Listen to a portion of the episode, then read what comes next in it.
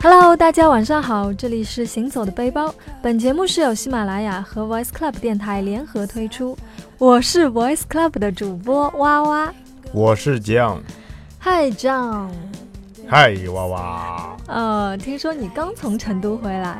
啊！其实回来已经很久了，只去了几天而已。啊？有什么好玩的吗？成都？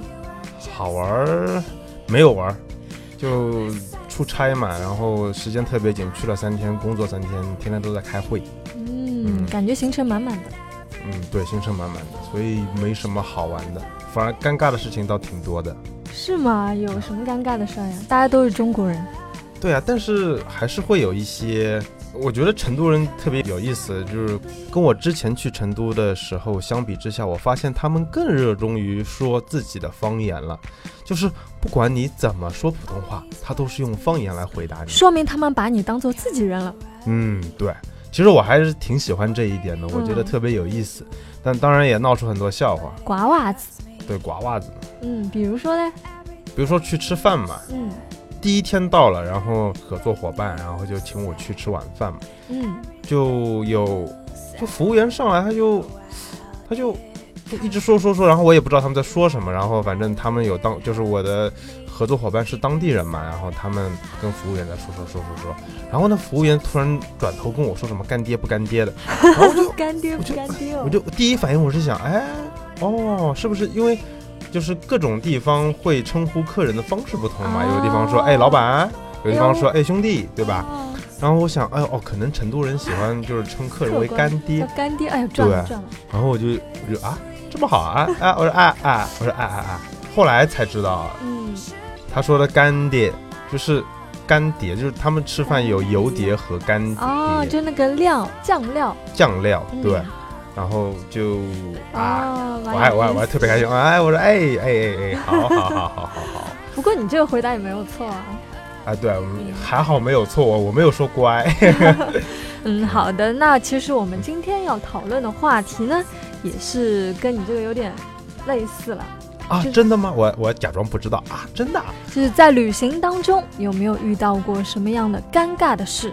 哦，是这个啊，对对对，我们刚刚那一段完全不是设计好的，对吧？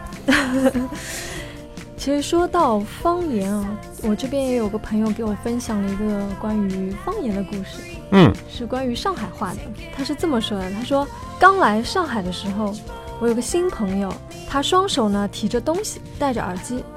忽然和我说：“Henry，你帮我亲一下耳机，接个电话吧。”我当时不懂，哎，亲一下还能接电话？你们城里人就是会玩儿。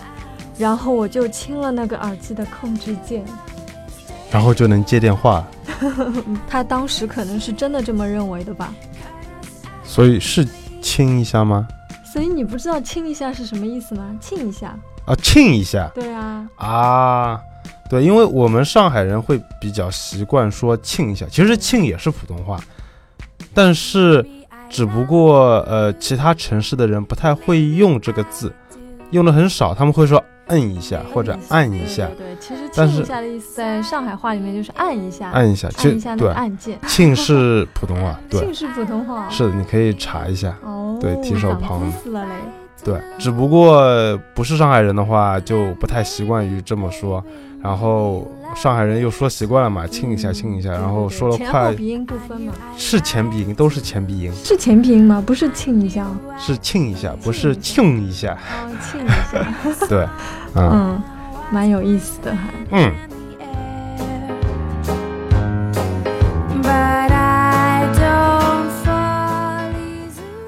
其实说到尴尬的事哦，我记得我之前去日本的时候，其实有嗯遇到过还蛮尴尬的事，因为其实，在日本的话，它的呃第一次去日本，觉得他们那边的厕所哇，到哪里都非常非常的干净。嗯嗯、有些厕所里面，比如说像地铁的厕所里面也会有卫洗力，而且是感觉哦，比我们中国的有一些这种大商场里的那种厕所还要干净。哦，嗯然后有一次在地铁的时候去上了一次厕所，嗯，结果上完之后呢，就想冲水嘛，嗯但是突然发现找不到那个冲水的开关，按钮找不到了，对，按钮找不到，就平时就是可能在旁边啊或者在上面，对不对？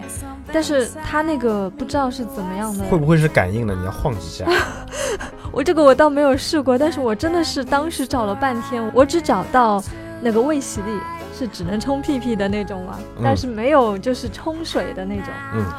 然后我想，哎，找了半天，我就还蛮急的。然后我的朋友在外面等我嘛，想不行，肯定要找到嘛。然后我发现墙上有一个按钮，我觉得哎，说不定是这个，要不按了试一下。嗯，因为放眼望去就只有那一个按钮，然后我就按了它。然后呢？结果发现地铁里的警报响了， 然后当时就我很尴尬，我一按的按下去的时候，我就觉得不好，整个人都不好，就发现哎怎么很奇怪的样子，然后那个马桶当然是没有反应嘛，对然后我就出来。发现嗯地铁里的保安啊，什么都朝我这边走过来，就问什么事。然后地铁里面的一些呃一些 旅客啊之类的就很慌张，也朝我们这儿看嗯。然后我朋友就焦急的等在外面，问我：“哎，发生什么事了吗？”然后我说：“啊，我刚刚想找冲水的地方没有找到，我就按了一个红色的按钮。然后呢？然后后来那个安保人员就跑过来，我就跟他们说：啊，不好意思，不好意思，我说我按错了，没有事，没有事。嗯但是水还是没有冲掉。 对，水还是没有冲掉，后来你所以有没我有就冲？嗯， leave it。而且假装啊，对啊，我刚刚没有上厕所，我就我就不小心按了一下嘛。对对，真的我没有上厕所，刚刚那那那真的坨很不是尴我尬，的。真的很尴尬。嗯没有，就只是没有没有长大的。嗯，好吧，反正就是很尴尬了。那你后来有没有搞清楚那个按钮到底在哪里？嗯，我就不好意思再进去找了，哦，好的但是吧基本上都能找到了，一般是在旁边嘛，就是那个坐便器的旁边，或者说是呃上面对吧？但是那个真的我没有找到，可能嗯、说不定是语音控制的，哎，你下有次可试一能下。Flush，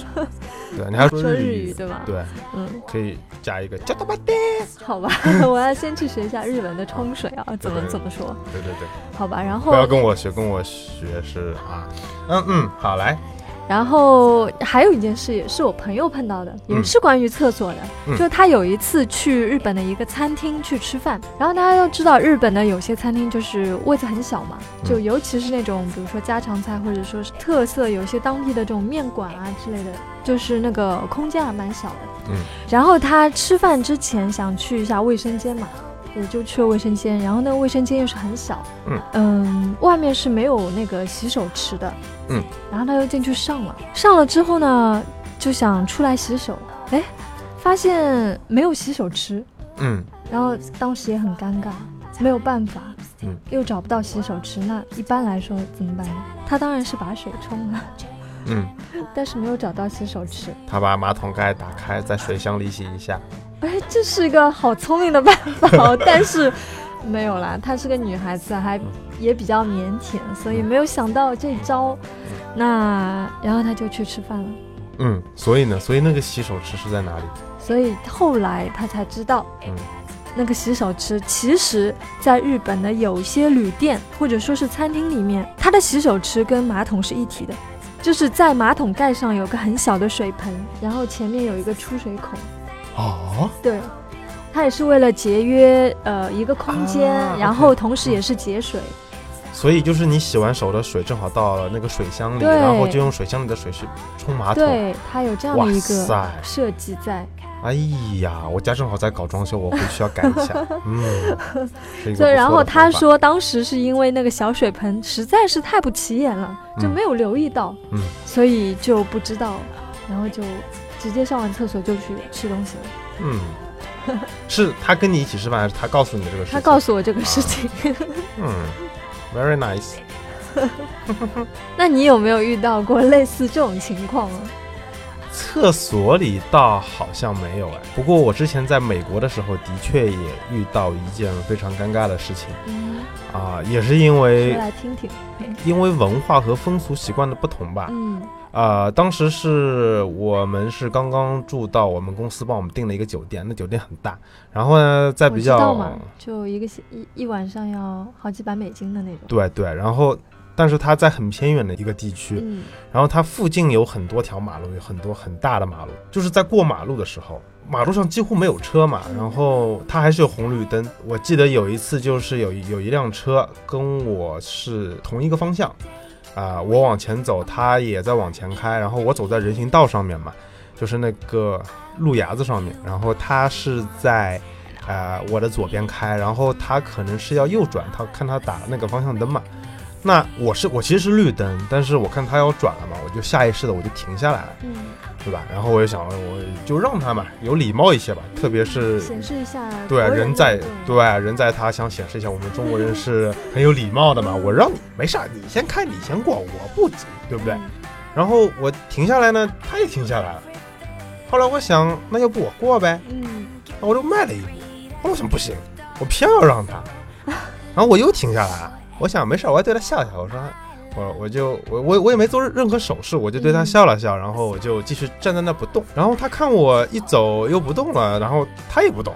他就在那里不动。过了大概僵持了大概有十秒钟吧，他把车窗摇下来了，嗯，